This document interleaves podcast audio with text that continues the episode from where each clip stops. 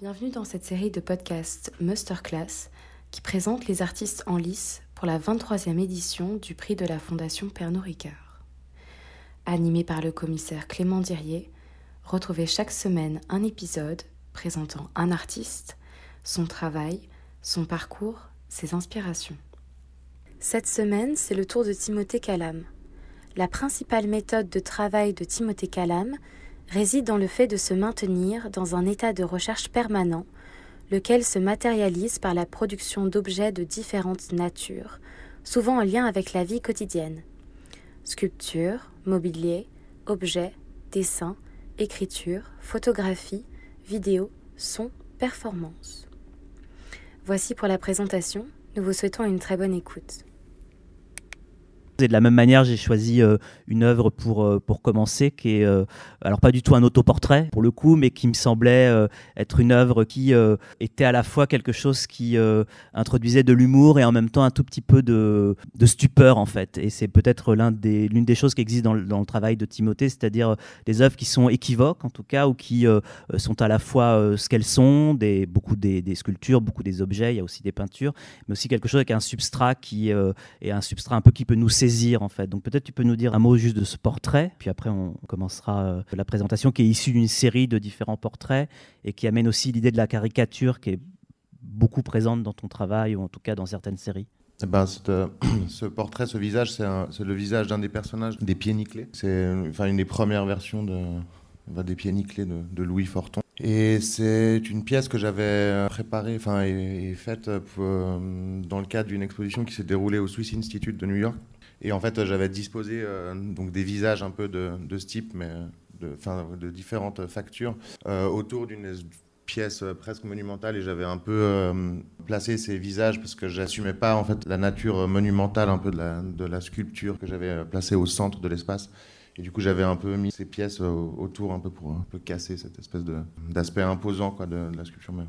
Du coup je vais aller tout de suite montrer des vues de cette exposition je reviendrai après sur les œuvres par lesquels j'ai découvert ton travail. Ce qui est intéressant avec cette exposition au Swiss Institute euh, en 2017, si je me souviens bien, qui s'appelle Curriculum, donc avec un titre évidemment euh, un peu euh, à double, à double fond ou à double tranchant, c'est que c'est aussi une exposition qui signe en fait le fait que Timothée est né à Genève et que après ses études en fait il a choisi de vivre à Marseille et donc cette exposition au, Swiss Institute elle est vraiment liée au fait d'habiter à Marseille, elle est vraiment liée à un certain nombre de choses qui se passent à Marseille ou que tu as remarqué en étant à Marseille. Donc on peut peut-être commencer par parler de ça, puis après on parlera peut-être aussi de l'affiche et de, la manière dont tu conçois plus généralement les expositions. Donc ça c'est l'entrée du Swiss Institute et quand on rentrait à l'intérieur de cette, euh, c'est pas une tente mais de cette structure en fait, on, avait ce, type de paysage en fait. Ouais donc cette, exposition s'est déroulée dans un espace temporaire du Swiss Institute.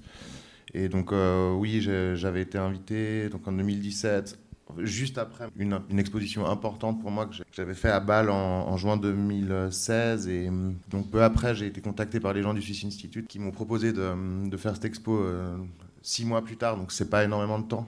C'est un peu aussi cette expo qui m'a un peu euh, permis de réaliser un peu dans, tout d'un coup dans, enfin, dans quoi je m'engageais, qu'est-ce que c'était un peu, quels étaient les, enjeux d'une carrière d'artiste, parce que on, doit, on se retrouve des fois à, répondre à des demandes et on peut difficilement refuser euh, une proposition de la sorte, mais en même temps on, se retrouve dans des situations un peu périlleuses, parce que, six mois pour produire une exposition et puis qu'il y, a un enjeu, et enfin c'est pas évident. Et donc euh, à ce moment-là, je venais de m'installer à Marseille et j'avais été frappé en fait par la rue de la République, donc qui est une grande artère haussmannienne qui a une histoire euh, quand même particulière parce que c'est une percée haussmannienne qui a été donc euh, édifiée donc pour les, classes euh, sociales plutôt supérieures, mais et donc a été euh, délaissée par ces classes sociales. C'est une percée qui se situe entre deux quartiers très populaires, à savoir la butte des Carmes et le, quartier historique du Panier. Et donc ces habitations haussmanniennes ont été délaissées par cette population de classe supérieure et réinvesties par des classes populaires en fait pendant longtemps. Et euh, au moment, c'était vraiment, moi j'ai pas connu cette rue à ce moment-là, mais c'était vraiment extrêmement populaire, vraiment. Et donc euh, au moment euh, où Marseille a été élu capitale de la culture européenne en 2013, donc avant, au préalable, on, a décidé de réhabiliter cette rue. Et en fait, ça a donné lieu à une vaste opération immobilière et de, dé, comment dire, de délocalisation. De, enfin, on a, on, a, on a viré en fait plein de gens on peut se renseigner sur, cette question en regardant un film de Denis Gerbrand qui s'appelle Marseille et la République, qui est très intéressant, que je vous suggère. Et donc, en fait, une partie de cette grande et longue rue a été, disons, désertée et vidée. Et donc, la, la plupart des commerces étaient vides et condamnés. Et en fait, cette opération immobilière a été un fiasco, en fait. Et donc ça n'a pas du tout marché comme c'était prévu. Hein. Donc euh, les arcades commerciales étaient vacantes pendant beaucoup trop longtemps. Et donc euh, à un moment donné, ils ont décidé de, pour disons euh, cacher la merde au chat, d'imprimer des, bouts de, la bâche pour simuler en fait des commerces à, base de photomontage un peu. Et, ils ont aussi proposé, à, je pense un peu plus tard, à des artistes un peu dans le domaine un peu de l'infographie, probablement des étudiants peut-être de, des Beaux-Arts de Marseille, de, proposer des versions de Marseille dans le futur. Et en fait, donc, euh, moi j'ai prélevé ces bâches et j'ai remis à nu en fait finalement euh, ces palissades de bois. Et puis j'ai décidé en fait de les, de les envoyer à New York parce qu'en fait euh, la réhabilitation de cette rue était dirigée plus ou moins directement par les Lehman Brothers qui étaient impliqués dans la crise des subprimes de 2008. Et du coup, je trouvais symboliquement intéressant de renvoyer ce matériel, enfin une partie de ce matériel, là d'où il puisait un peu ses origines. Derrière l'affiche que vous voyez, il y a une, des petites figures dont, on parlait au tout début. Elle est aussi emblématique de ton travail, de la manière, des matériaux avec lesquels tu travailles en fait. C'est que tu travailles beaucoup avec des choses que tu récupères et que tu montres comme ça, mais aussi que tu récupères et que tu transformes. Peut-être tu peux nous parler un petit peu de cette idée de la collecte en fait qu'on verra dans d'autres vues d'exposition. Oui, c'est vrai que je puise quand même beaucoup d'inspiration dans ce que je vois dans mon environnement et peut-être dans un certain type d'objet. Peut-être il est trop tôt pour m'en rendre tout à fait compte, mais disons que je pense être de plus en plus intéressé par l'histoire et l'idée du quand même du en fait, c'est quelque chose qui m'intéresse. Tout en euh, me gardant la possibilité de présenter un objet euh, qui existe, disons déjà, qui est déjà quasiment entièrement façonné et juste de le présenter, de lui donner une autre tournure en fait. Enfin, disons sur un plan presque philosophico-conceptuel, ce que c'est à ça que me sert l'art aussi, c'est dans le quotidien en fait, c'est quelque chose qui me sert. Le regard et la recherche artistique, c'est quelque chose qui me permet d'essayer de trouver de nouvelles façons, presque de concevoir en fait ce qu'il y a autour de moi. Désolé, mais c'est une digression. Non, non, c'est très bien. Ça, c'est juste, je montre cette image parce que c'est là où j'ai découvert ton travail, en fait, avec ce stand à la, foire de Listeux à, Bâle, avec notamment ces œuvres qui sont au mur, qui sont, si je me souviens bien, des sièges de banc, en fait, dans l'espace public, peut-être même à Bâle, sur lequel tu es venu euh, inscrire comme un territoire. En fait, on voit assez mal là, mais sur l'œuvre de gauche, il y a comme des grues, en fait, ou comme la réintroduction d'un nouveau paysage urbain sur des restes ou des témoignages d'un ancien euh, mobilier urbain, en fait. C'est aussi quelque chose on va beaucoup voir l'urbain, le mobilier urbain dans ton travail. Donc ça, c'était vraiment euh, l'une des premières œuvres que j'avais vues, avec aussi cette exposition à la galerie Édouard Montassu à Paris en 2017, avec cette œuvre euh, à ce titre euh, qui à chaque fois est très mystérieux pour moi, 27 générations de services culturels. En fait, j'ai toujours un petit moment justement de surprise. En fait, j'arrive jamais à tout à fait à, faire le lien entre ce que je vois et, le titre de cette œuvre. Peut-être ça peut être aussi l'occasion de parler de la manière dont tu conçois ces expositions, parce qu'il y a souvent l'alliage, l'articulation de différents médiums. Ouais, donc par rapport à cette exposition-là, donc chez Edouard Montassu euh, en 2017, 16. Euh, enfin, disons cette sculpture, si on peut, enfin c'est vraiment, disons, euh, elle a été disposée vraiment par rapport au, lieu dans lequel elle allait être montrée. C'était, enfin, du mimétisme par rapport à une des stratégies d'urbanisme en fait. Et je me suis en fait directement inspiré de ces rambardes, de ces barrières qu'on trouve à la sortie de la gare de Lyon. Et puis pour prendre un taxi, et puis j'étais un peu obsédé à cette époque aussi par les les valises à, roulettes. J'avais un petit problème avec, disons, les valises à roulettes. Et donc, euh, j'étais un peu obsédé. Donc, euh, ce dispositif de barrière à, la sortie de la gare de Lyon, euh, disons, contient en fait souvent des gens avec des valises à roulettes. Et j'ai décidé de le, redisposer. Après, enfin, je parle de ces stratégies d'urbanisme, ça fait forcément penser à l'ère dans laquelle on vit, en fait. Euh, le contre-terrorisme, et puis, et puis l'architecture et le pouvoir. C'est des choses, des questions qui m'intéressent, en fait. Parce qu'en fait, l'espace public, la façon dont il est agencé, euh, c'est souvent loin d'être euh, anodin. Et puis, disons que j'aime bien isoler un de ces cas de figure et puis, et puis le, le représenter. Après, quant au titre, peut-être que moi non plus, en fait, finalement, je le comprends pas. C'est une espèce de blague sans chute. Euh, une autre exposition euh, dont je voulais montrer des images, c'est cette exposition au MAMCO à Genève en 2018, avec encore une fois cette affiche, ces posters que tu réalises en fait. Alors je ne sais pas si c'est vraiment avant que l'exposition ait lieu ou au moment du vernissage. Enfin, est-ce qu'elle est, euh, pour toi de l'ordre de l'annonce ou tout simplement est-ce qu'elle est, elle précède vraiment l'exposition C'est juste un accompagnement où tu as besoin de justement par rapport à ce que tu disais par rapport à l'utilisation de l'espace public, de produire ta propre affiche de mmh. ton exposition qui est ton exposition alors que l'affiche est généralement produite par d'autres personnes qui ne se sont peut-être intéressées à ton travail que 10 minutes et qui ont extrait une image et qui comprennent pas les enjeux du travail en fait. Donc il y a souvent des affiches. C'est une exposition euh, où il y avait aussi pareil un certain nombre d'œuvres avec des matériaux, des espaces différents, euh, notamment cette grande structure qu'on voit sur la droite. Et puis je trouvais bien de montrer une image de l'intérieur aussi. Voilà, est-ce que tu peux nous parler un petit peu de cette exposition et de la manière dont elle s'est organisée? Ouais, ben pour commencer, à partir de ce besoin qui se manifeste souvent de, créer une, une identité visuelle à part entière. Bah, c'est ouais, quelque chose que j'affectionne beaucoup. Et j'aime beaucoup la typographie, j'aime beaucoup la, disons, la mise en page et disons, le, graphisme aussi, la communication visuelle. Donc ça me semble important pour moi d'en être euh, responsable en fait jusqu'au bout. Et ouais, donc cette exposition que j'ai conçue au MAMCO, euh, elle partait en fait finalement de l'énigme du sphinx qui est posé à Oedipe et euh, qui consiste à, dépeindre les trois âges de la vie. Hein. parce que, enfin, disons que les catégories, enfin, je suis plutôt anti-catégorie. Hein, donc, donc je, me suis un peu. Euh, enfin, je pense qu'on peut très bien être euh, très jeune et très vieux à la fois, en fait, ou adulte et enfant et, revenir. Il y a sans arrêt des allers-retours en fait hein, entre les différentes étapes de la vie. Mais donc j'ai un peu pris ces, ces espèces de préceptes des trois âges de la vie et je m'en suis un peu joué. Et donc, euh, dans cet espace euh, relativement longiligne, ben, j'ai commencé euh, par créer tout au fond, vous voyez, un espace vidéo qui, est présentatif du premier âge de la vie, qui s'appelait la, Morning Lodge la loge du matin, et dans lequel j'ai façonné en fait toute une série d'objets en pâte à sel, et j'en ai fait une espèce de, de, rideau, et donc dans lequel on pouvait prendre place, et on a ces deux poufs qui ressemblent un peu à des gros postérieurs, donc, je me rappelle d'ailleurs d'une photo du directeur du MAMCO qui était de dos assis sur Il semblait vraiment avoir un gros postérieur dans un pantalon en velours côtelé beige. Et après, j'ai repris cette idée de layette rose et bleu et un garçon, fille et tout ça. je m'en suis un peu joué. J'ai aussi réalisé une vidéo. J'ai une fille qui a 4 ans aujourd'hui.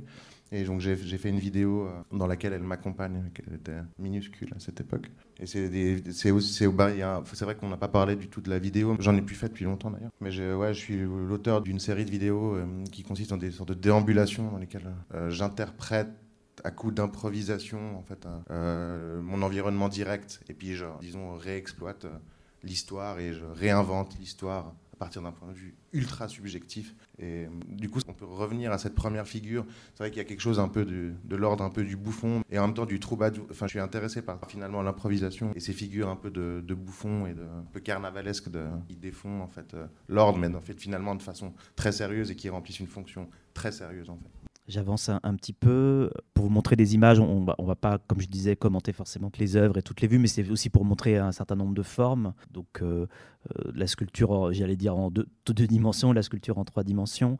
Peut-être qu'on peut, s'arrêter un petit peu sur ces, œuvres qui sont des peintures aussi, donc qui est un des médiums aussi que tu utilises, sur le principe du collage euh, aussi, qui est évidemment à partir, enfin pour quelqu'un qui travaille à partir d'un matériau urbain, euh, qu'il transforme, qu'il montre comme ça, il y, a la, pratique du collage.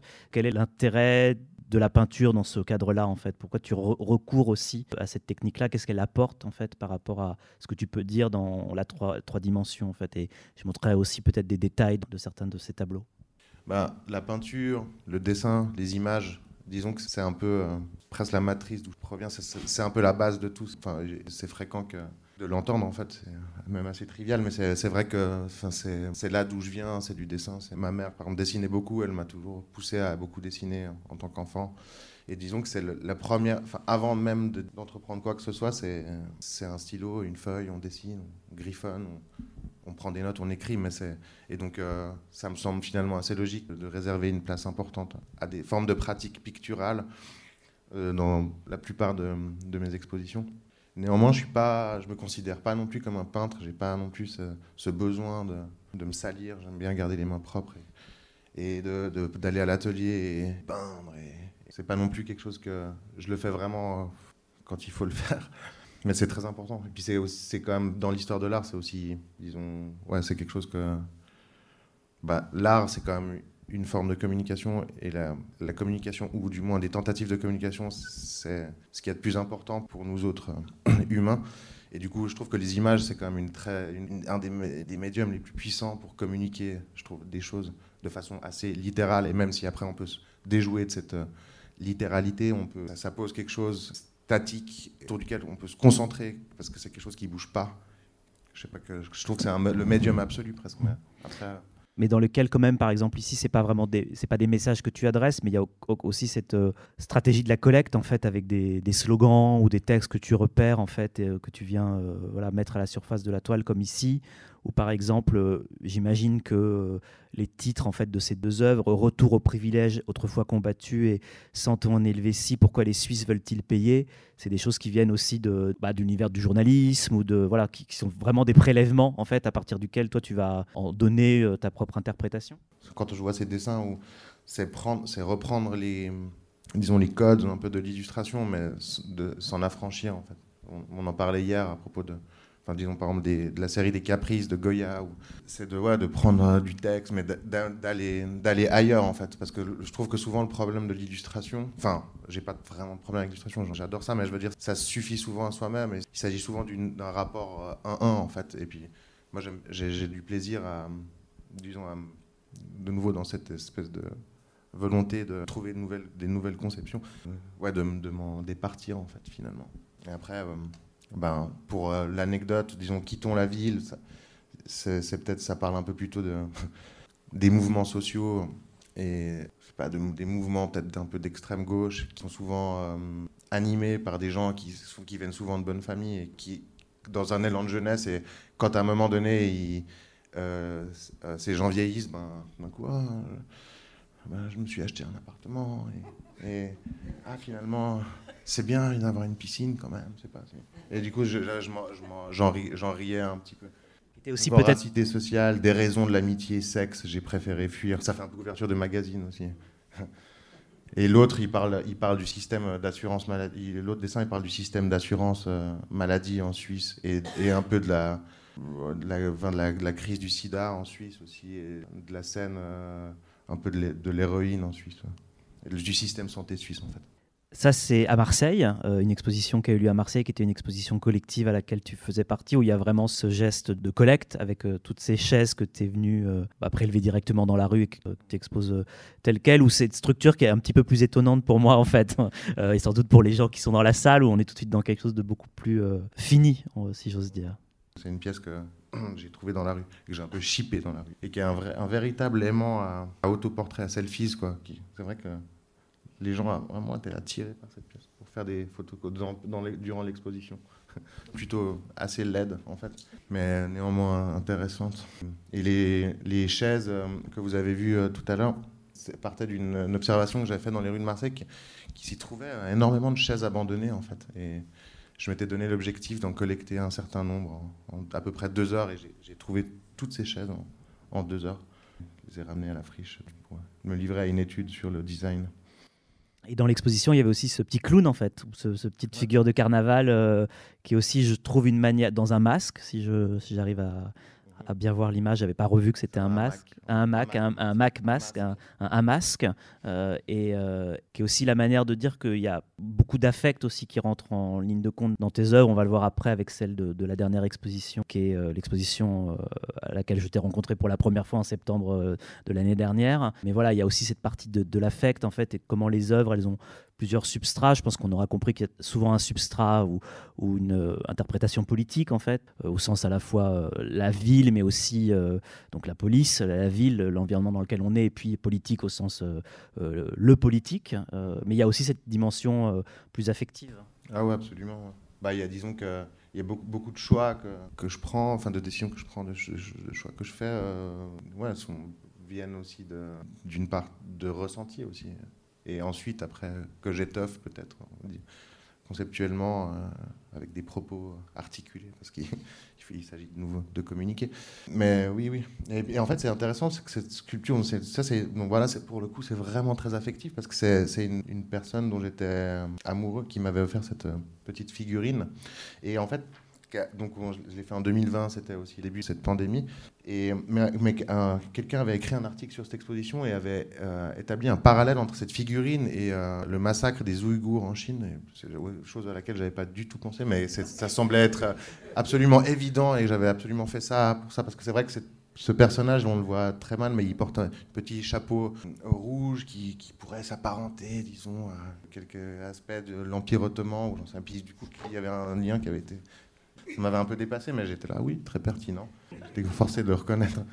Mais après, ouais, j'avais juste, juste, eu envie de jouer avec ce masque qui se transformait en. Parce qu'on en voyait partout, qui, qui jonchait les rues, et d'en faire un, un Mac et une petite plaisanterie toujours dans cette même idée, enfin plutôt par rapport à ce, côté euh, mobilier urbain avec cette série en fait qui s'appelle Mobilier documentaire que je trouve assez juste et assez emblématique de, ton travail, qui sont des, des, objets dont tu vas nous expliquer quelles sont les différentes inspirations pour ce type d'objet, mais où on voit que c'est euh, des objets que tu vas travailler, que tu vas modifier pour leur donner une autre signification, presque même une vie autonome avec euh, celle-ci où, où on voit euh, cette, tablette lumineuse euh, et toujours ces, injonctions ou ces slogans ou ces manifestes qui viennent euh, appeler le spectateur, pas uniquement formellement, mais aussi intellectuellement, en tout cas de l'ordre du discursif. Bah ouais, cette, série de, mobilier documentaire, elle consiste en la création d'objets un peu chimériques, mais enfin, comme le mobilier et le, et le documentaire, finalement, lorsqu'ils sont mis bout à bout, deviennent une forme de chimère, en fait c'est de, créer des objets en fait qui, puissent aussi être en fait finalement des, supports à la transmission euh, d'informations, de documents. Et donc ces objets aussi, euh, et ainsi que leur forme et, les matériaux, bah, pour le coup là proviennent aussi d'origines diverses. Donc là là, j'ai pris les dimensions d'un manche debout, disons, et qui est une sorte de table haute que, l'on peut retrouver sur euh, les terrasses et, et, que, disons, en tout cas, j'associe vraiment un peu à l'univers du temps libre et du loisir et euh, je les jointe à, disons, à des matériaux et disons, des matériaux et une esthétique finalement qui est plutôt celle euh, de la privation de liberté, de l'univers carcéral en fait, où euh, les objets sont soudés, les tabourets, enfin, je ne sais pas si vous avez déjà vu ce genre de ce type de table dans les réfectoires de, prison, mais ce sont des tables en fait donc, dont les angles sont tous arrondis pour pas qu'on puisse se fracasser la tête de quelqu'un contre et qu'on ne peut pas arracher, qui sont faciles à nettoyer. Et, tout est soudé, tout est solide. du coup, c'est un peu un exemple type de cette volonté d'associer des, des, objets qui ont des fonctions à la base antagonistes et d'en faire un, en fait. Et enfin, pas pour terminer, mais en tout cas, euh, la dernière exposition que je voulais montrer, c'est la plus récente en fait, qui euh, a eu lieu à, Bâle en, septembre dernier, septembre-octobre dernier, avec encore une fois cette affiche euh, que tu as créée. Alors pour le coup, comme c'est une galerie, c'est vraiment l'affiche qui a servi à, communiquer sur l'exposition, à la différence d'un musée ou d'un centre d'art qui a sa propre identité graphique, où il y avait un certain nombre d'œuvres, encore une fois avec ce jeu entre des, des œuvres que tu, enfin des objets que tu récupères et que tu viens on pourrait dire customisé si on voulait utiliser euh, le langage des loisirs créatifs. Et notamment là, ce qui est très intéressant, c'est qu'il y a aussi l'arrivée euh, de la société digitale en fait, parce que ces totems, d'une certaine manière, c'est, euh, j'ai plus le, titre en tête, mais c'est ce qui symbolise les meilleurs moments de l'année selon le, filtre iPhone ou le filtre Instagram. Ce rapport entre le politique et le personnel. Exactement. Non, mais c'est que j'avais été frappé par ces compilations qu'on trouve sur nos téléphones des meilleurs moments de l'année. Et puis j'étais poussé, enfin j'étais contraint à me poser des questions à propos de quels étaient les meilleurs moments de l'année. Du coup, j'en suis un peu joué. J'ai choisi des photos de façon quasi arbitraire. Et euh, du coup, j'ai décidé de mon propre chef, euh, enfin, disons, euh, assez arbitrairement de définir ce qui serait les meilleurs moments de l'année, mais d'en faire vraiment des pures abstractions, de zoomer dans des images. Et Parce qu'en fait, finalement, les meilleurs moments de l'année, souvent, selon les algorithmes euh, Apple en tout cas, euh, consistent en des paysages, des personnes, des visages. Et moi, j'ai voulu me mettre vraiment dans la peau d'un weirdo dont les moments en fait seraient complètement presque moléculaires en fait ou macroscopiques. Finalement, enfin cette échelle, elle est, omniprésente et, en fait, elle, constitue véritablement les, les vrais moments. Il y en a trois autres. La base de ces sculptures, c'est des, pardon, c'est des jardinières euh, designées par Willy Goul et on en trouve beaucoup en Suisse en fibrociment et elles ont été produites par la marque Eternit. Le nom Eternit, que je trouve absolument prétentieux aussi, m'a aussi poussé à.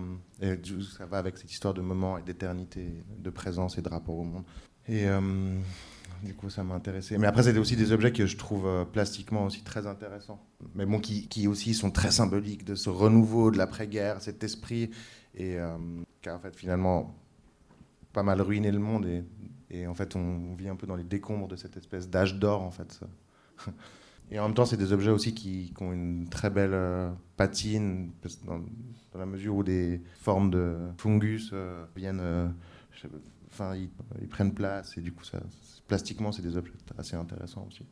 Et là, ce qui était aussi euh, important pour toi, c'était l'endroit dans lequel cet objet a été montré, c'est-à-dire euh, c'est la deuxième partie de ta galerie en Suisse, euh, qui est vraiment dans un état un petit peu, alors c'est pas de ruine en fait, mais un état un peu romantique, un peu délabré en fait, c'est-à-dire qu'on peut encore y aller, il n'y a, pas de, y a, pas de problème, mais ça, ça, t'intéressait d'intervenir aussi dans cet espace-là où finalement c'est l'occasion qui a fait ça, mais il y a pas de, ça rajoute pas quelque chose en fait à, la signification, en tout cas au sens ou à l'observation, à la compréhension de ces œuvres en fait. Si, disons, été fortement déterminant. Enfin, disons, là, euh, cet environnement, si j'avais été amené à présenter mon travail dans l'espace euh, principal de la galerie, je pense que la nature des pièces que j'aurais montrées aurait été tout autre, en fait. Euh, mais tableaux aussi qu'on voit pas vraiment. J'aurais dû mettre une photo, on voyait mieux, qui sont des tableaux où vous avez des bougies en train de se consumer euh, avec des, des, visages en fait. Donc euh, encore sur cette idée du temps qui passe et de la et de l'instant même. de l'instant.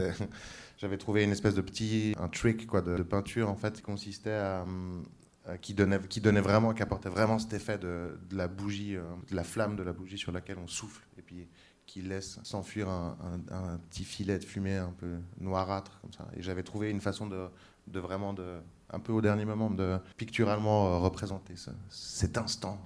Et l'avant-dernière image que je voulais montrer, c'est celle-ci, qui est une œuvre que tu montrais en même temps que cette exposition euh, à Bâle. Et je me souviens, tu m'avais dit, il y a beaucoup de gens qui sont déconcertés par cette œuvre parce que, entre guillemets, ça ne ressemble pas à ce que j'ai l'habitude de, mhm. de, faire, qui est un peu comme un vortex, une image assez ironique, en fait, aussi de, de prise de position de l'espace. Euh, ça, c'est aussi quelque chose qui, ce que tu disais par rapport tout à l'heure à cette exposition Swiss Institute, de, devoir faire quelque chose en six mois ou de devoir, euh, euh, entre guillemets, coller à son vocabulaire que les gens connaissent, en fait, c'est aussi une idée qui t'intéresse, en fait, enfin, de travailler ce rapport à, la reconnaissance, à la, connaissance du travail en général. Ouais, ben disons que j'essaie, enfin, non, j'essaie pas de Enfin, bah, bah, on est toujours un peu prisonnier finalement des univers qu'on met en place. Et puis, moi, j'essaie évidemment de, m'en émanciper, puis d'essayer de faire aussi des choses, euh, différentes, d'expérimenter des nouvelles techniques, de trouver des nouveaux moyens de représentation. du coup, j'avais fait cette pièce parce que donc c'est un, un anus gigantesque en fait. Et hum, j'étais parti d'une espèce de pathologie euh, dont souffre une partie de la population, qui s'appelle la proctalgie fugace en fait et qui consiste en des crampes très douloureuses en fait euh, euh, dans la région rectale en fait. Et j'étais parti de cette volonté de parler de ça pour c'était un peu un peu retorse quand même mais j'ai souvent eu l'impression que dans le domaine de l'art actuel aussi on, est souvent confronté à, je sais pas comment dire, parler de soi en fait, jusqu'à quel point en fait, je me questionnais en fait, j'ai mal compris, mais à quel point, enfin, on, peut parler de soi à partir de son point de vue subjectif. Et, j'avais envie de caricaturer ça en fait. J'ai une dernière image pour que tu parles de ton œuvre, si ce n'est de, toi, que j'avais choisi, qui était euh, pour encore souligner ce, rapport personnel politique, en fait, et ces deux lignes, qui étaient ce carrefour électoral muti-isoloir, qui euh, me semblait intéressant parce que c'était à la fois, euh, encore une fois, quelque chose d'assez ironique par rapport à, on va dire, à l'état démocratique, euh, par rapport à, la prise de décision, mais en même temps qui proposait peut-être une solution. Alors quand je dis proposer une solution, c'est pas pour euh, améliorer le monde ou proposer une solution dans le sens euh, il faut que l'artiste propose des solutions, mais qui était juste une nouvelle forme qui était inventée à partir de cette prise de, conscience, et puis qui était aussi une exposition au Centre d'édition contemporaine à Genève, parce que c'est aussi une pratique qu'on a vue avec les dessins tout à l'heure, mais cette idée de, faire des éditions, de faire des choses avec des, des dimensions différentes. Est-ce qu'on peut terminer en parlant de ce multi-isoloir un mot valise que forcément j'aime bien parce que euh, quand on fait Horizon et euh, Class, on aime bien les mots valises. Euh, oui, donc cette, sculpture, bah, donc, elle a été réalisée avec, euh, c'est pas vraiment un ready mais de nouveau, enfin, c'est avec quatre isoloirs en carton du modèle Voltaire, je crois, et que j'ai assemblé et dont j'ai coupé les fonds. Et j'en ai fait une espèce de carrefour, un lieu de rencontre, un lieu de convergence, en fait. Et disons que je trouvais que c'était peut-être plutôt que de dire, ouais, non, moi, je vote pas et j'emmerde le système électoral euh, ou, enfin, je sais pas, tenir une position comme ça, c'était comme une façon de proposer une solution. Je parlais avec un, vieil anarchiste une fois, et on parlait du, du, vote, etc. Et puis, peut-être mes positions, elles ont un peu changé. Et c'était il y a longtemps, mais je, on se disait, ouais, non, mais moi, de toute façon, c'est une mascarade, j'y crois. Et lui me disait, ouais, mais nous, euh, ben non, t'es idiot. Parce qu'en fait, Bon, c'est le système électoral en Suisse qui est un peu différent. Mais euh, voilà. mais, mais, nous, au moins, à l'époque, ça c'est assez prétentieux de sa part, il disait, ouais, mais nous, à l'époque, voilà, on votait pas, mais au moins, on, proposait un, un, modèle. du coup, finalement, en fait, ça répond un peu à ce. c'est vrai que. Parce qu'il y a toute une époque, un peu de l'âge d'or de la vie alternative aussi. les gens faisaient, effectivement, ils avaient plus de place pour faire des choses, il y avait des façons de vivre ensemble dans des, il y avait plus d'immeubles vides, plus de, de squats ou de, et c'est vrai que ma génération était un peu privée de ces espaces. Il y a eu d'autres formes euh, alternatives euh, d'existence à, trouver en fait.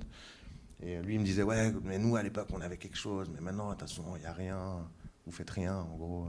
Donc vous pouvez pas critiquer ce, le système, mais plutôt simplement y contribuer. C'était finalement une réponse à cette personne, mais je m'en aperçois aujourd'hui. Merci beaucoup, Timothée, euh, pour ce temps passé. Euh,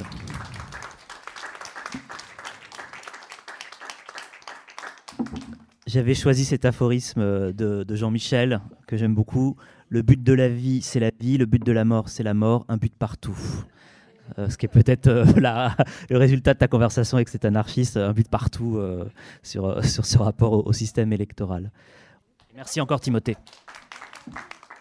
Merci d'avoir été à l'écoute de ce quatrième épisode de ces masterclass, réalisé dans le cadre du 23e prix de la Fondation Pernod Ricard. Retrouvez plus d'informations sur nos réseaux sociaux et sur notre site web. Si ce podcast vous a plu, n'hésitez pas à le faire partager autour de vous. Merci et à bientôt.